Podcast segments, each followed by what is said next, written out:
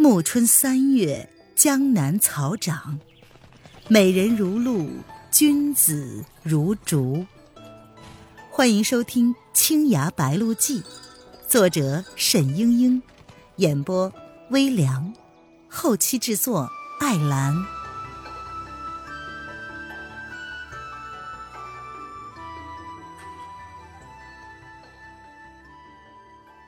第二十二章。大战夜来夫人。沈轩悄悄绕进山庄的大门，前厅里一片漆黑，悄无一人。他跃上厅前的一株巨大的腊梅树顶，四下里望了望，不觉骇然。整个山庄黑乎乎的一片，难道他们走光了，还是一遭不测？沈轩更不知道李丽在哪里。他在山庄上待了几日，并不知道还有什么隐蔽的所在，只除了大庄主黄云在的住所，不知藏在什么地方。他想起蒋灵谦曾经说过，内功深厚的人可以听见远处细微的声音，于是他屏住了气，侧耳倾听。过了一会儿，果然听到一阵刀剑之声。却并不很远，只是又沉又闷。是从山庄背后的一座小土山的山腹里面发出来的。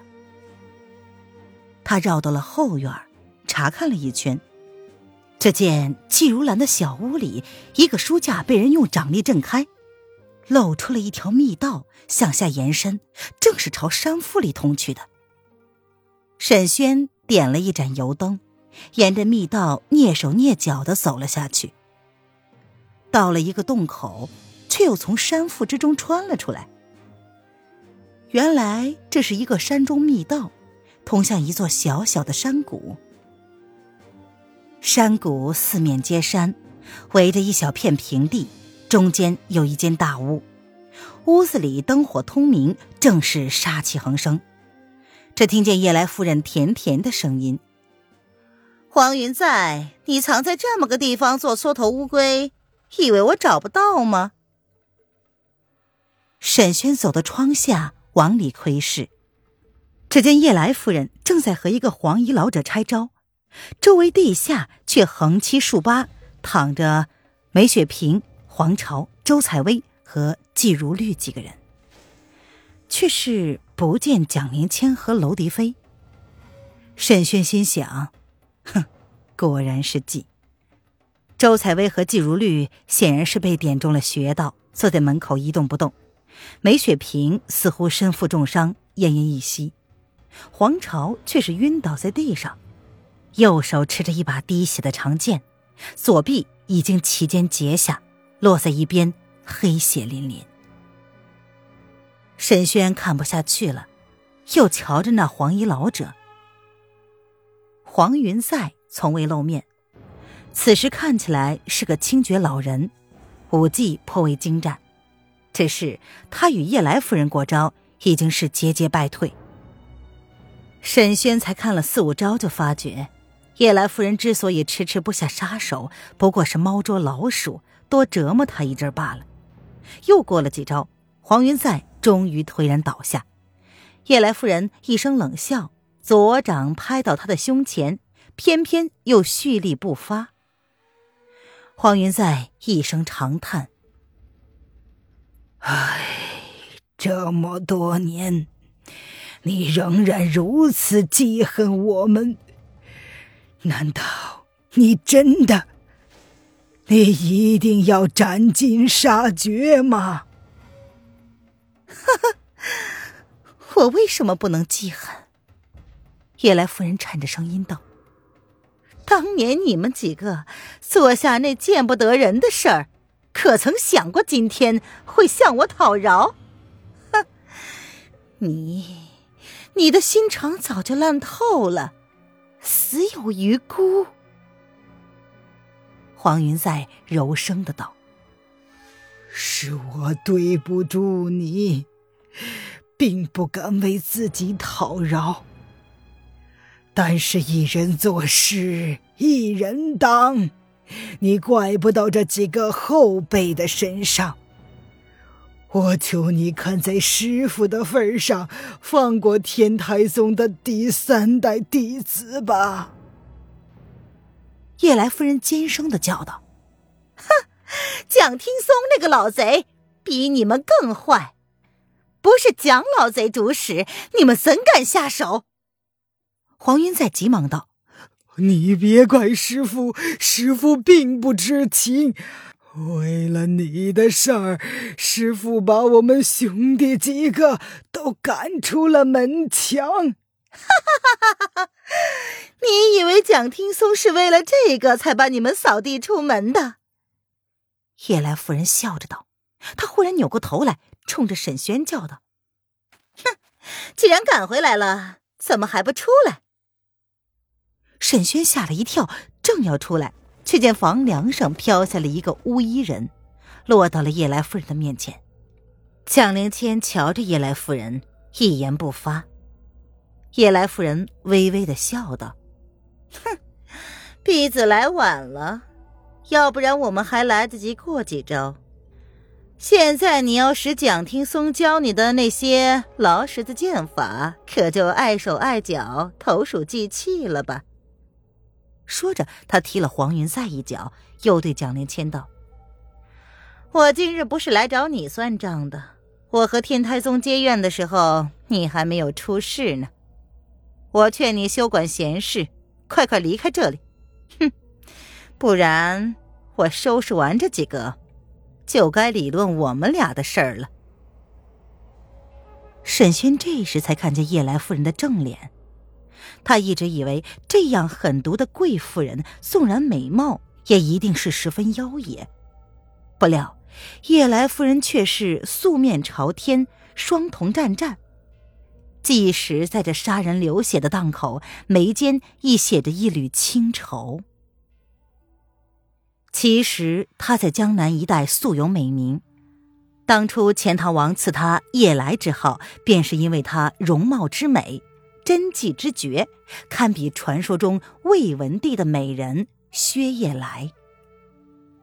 蒋灵谦缓缓的道：“我不怕你，天台宗弟子是不可以对本门仇杀袖手旁观的。”哼，那好啊。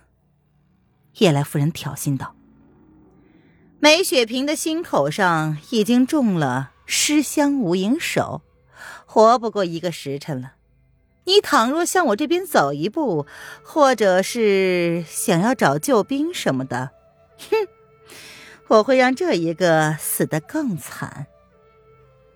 叶来夫人已经将黄云在牢牢的罩在掌力之中，其他人伤的伤，倒的倒，根本帮不上忙。蒋灵谦无法可想，只有盯住叶来夫人，右手紧紧的握住剑柄。叶来夫人瞧着蒋灵谦的右手，对黄云再说：“哼，你猜猜，我想怎么让你死？尸香无影手嘛，用的有点腻了。这样吧。”他忽然从袖中抽出了一把短剑，笑盈盈的朝黄云在晃了晃。那短剑像是一片寒冰，薄的几乎是透明的。黄云在，我想先切下你的左耳，然后剜出你的左眼珠子，然后剁了你的左腿，哼，然后嘛，右边照此办理。哦，对了，要先砍手，省得你疼的不行了，想自己了断。你是罪魁祸首，我要你慢慢的疼死，好不好？梅雪萍在一边叫道：“你不能这样啊！他他做下这些事儿，他他都是为了……”叶来夫人铁青了脸，厉声道：“不错，我知道你心存嫉妒，才会干出这种事来。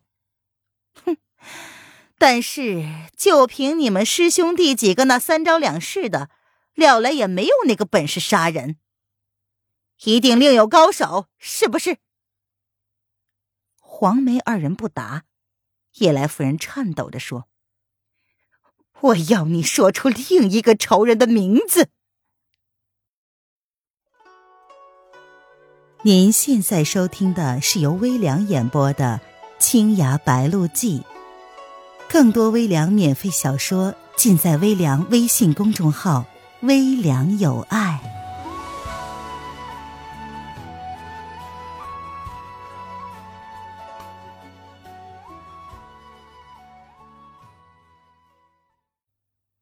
黄云赛淡淡的道：“我不说，我自己无非一个死，何必说出来让你再去害人？”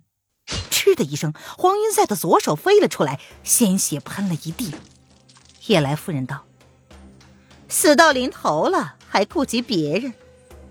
你痛痛快快说出来，我不让你受零碎之苦。”你的这些孩子也可以死的舒服一些。黄云在忍着痛说：“我讲出来，你也未必报得了仇。不如所有罪过，我一个人担当了吧。”好，叶来夫人狠狠的道，然后黄云在的右手也飞了出来。梅雪萍喊道。大师兄，说出来吧，说出来吧！不，我们发过誓的，不能说。黄云在声嘶力竭的喊道。叶来夫人更不理会，抬起腕来向黄云在的左眼弯去。短剑的剑尖刚刚触及眼皮，忽然黄云在两眼一翻，闭过气去，死了。叶来夫人一愣。他才看见，在黄云在的颈中插上了三枚绣骨金针。蒋灵谦实在不忍看见黄云在再遭摧残，但是又救不了他，只得暗暗的发针，结束了他的生命，让他免受痛苦。你这个贱婢！叶来夫人怒道，她来不及跟蒋灵谦计较，甩开了黄云在的尸身，奔到了梅雪萍的身边。你来说，不然我一样刨着你。然而梅雪萍也不会说了，她早已经咬断了舌头，吐血而亡。叶来夫人呆呆的立了一会儿，转过身去，用短剑指着倒在地上的几个年轻人。季如绿淡淡的道：“你要杀就杀。”这些陈年旧事，我们一点都不知道。你逼问也是无用的。叶来夫人知道他所言不虚，禁不住的一声惨呼。最后一个知道这个秘密的人已经死了，世界上再也没有人可以将仇人的名字告诉他。没想到，我找了十多年。竟然还是功亏一篑！叶来夫人的脸上竟然落下了一滴亮晶晶的泪珠。忽然，她厉声的对蒋灵谦道：“都是你这个小妖女，害我报不了大仇，这些血债都落在你身上。”说着，她挺身而上，一双惨白的手掌雨点一般的向蒋灵谦的身上招呼过去。蒋灵谦轻轻的闪过。长剑出鞘，与他过起招来。叶来夫人面如土灰，如癫如狂。蒋灵谦递过去的一招招杀势，他闪都不闪，只是发疯一般的将那可怕的尸香无影手密密麻麻的罩住了蒋灵谦。沈轩看他全然是拼命的打法，蒋灵谦不停的旋转闪避，渐渐的招架不住了。沈轩心里一急，推开了窗户，跳了进去，大声的道。我知道。叶来夫人蓦地收手，瞪着沈轩问：“什么？”沈轩擎着灯，缓缓的向他走过去，然后说：“你不是想知道你的仇家是谁吗？我知道。”叶来夫人将信将疑：“哼，我看你不过二十岁，怎么会知道这些事？”沈轩。走到他面前，然后说：“家父知道这些事情，他曾经对我说起过。我今日可以告诉你，但是要你放过这里活着的人，否则反正总是已死，我也无所谓。你就……蒋灵谦看见沈轩站在离叶来夫人不到一尺之远，危险至极。他暗暗的焦急，正想挺剑上去隔开二人，忽然觉得一阵心悸，只觉得气喘吁吁、头晕目眩。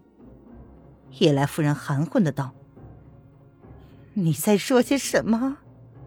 忽然，他翻着眼睛，脸上的皮肉奇怪的抽搐了起来。沈勋将油灯向叶来夫人身上一抛，拖着蒋灵谦跃到了一边。叶来夫人还要挣扎，却是浑身乱颤，倒在了地上，渐渐的。昏迷了过去。蒋灵谦也是抖得厉害，他跪在地上，机遇惊觉。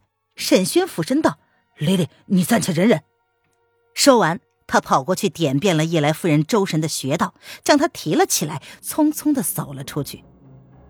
来到岸边，沈轩找到了一条船，将叶来夫人放在里面。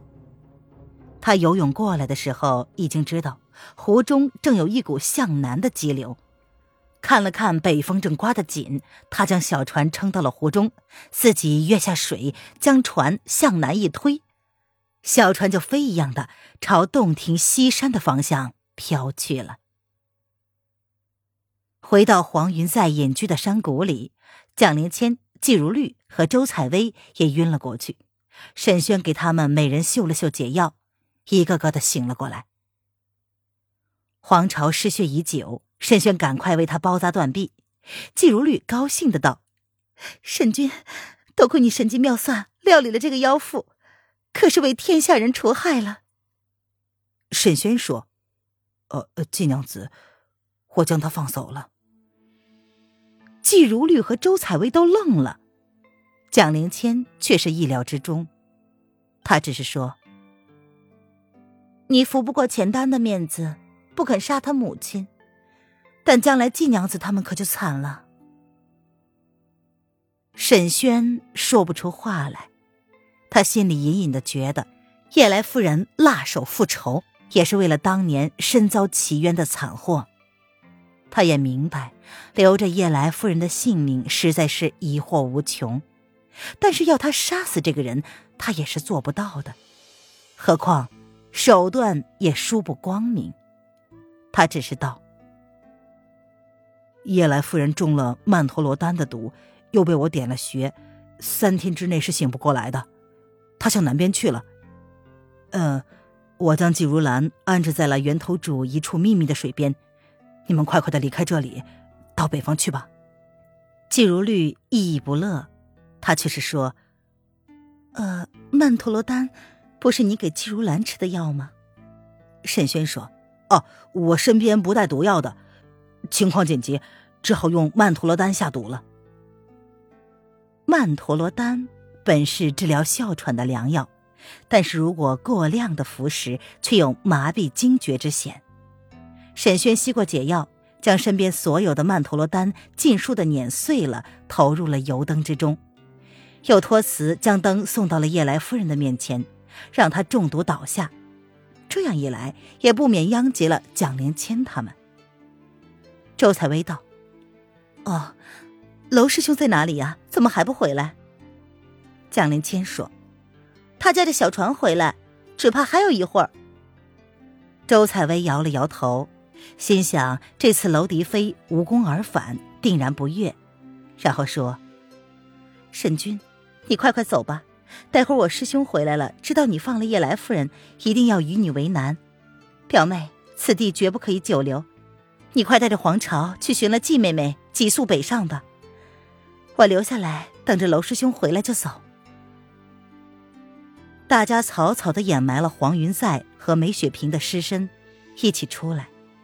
季如律叹道：“但愿将来有机会再回来安葬两位师伯。”黄梅山庄依旧沉浸在寂静的夜色之中。劫后余生的人们接拦水边，匆匆道别。沈轩细细的把季如兰的藏身之处告诉了季如绿。季如绿记住了，又含着泪向蒋灵谦拜别：“小师妹，下个月你出阁之后，只怕我们再难会面了。蒋灵谦默默不语。亲爱的听众朋友，本集播讲完毕，感谢您的收听。